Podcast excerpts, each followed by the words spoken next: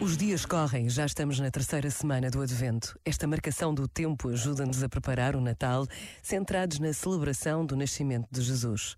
Bem sabemos que o Natal de hoje está cheio de festas, de compras, de encontros, de celebrações, mas é bom voltar ao presépio, reencontrar Maria, José e Jesus.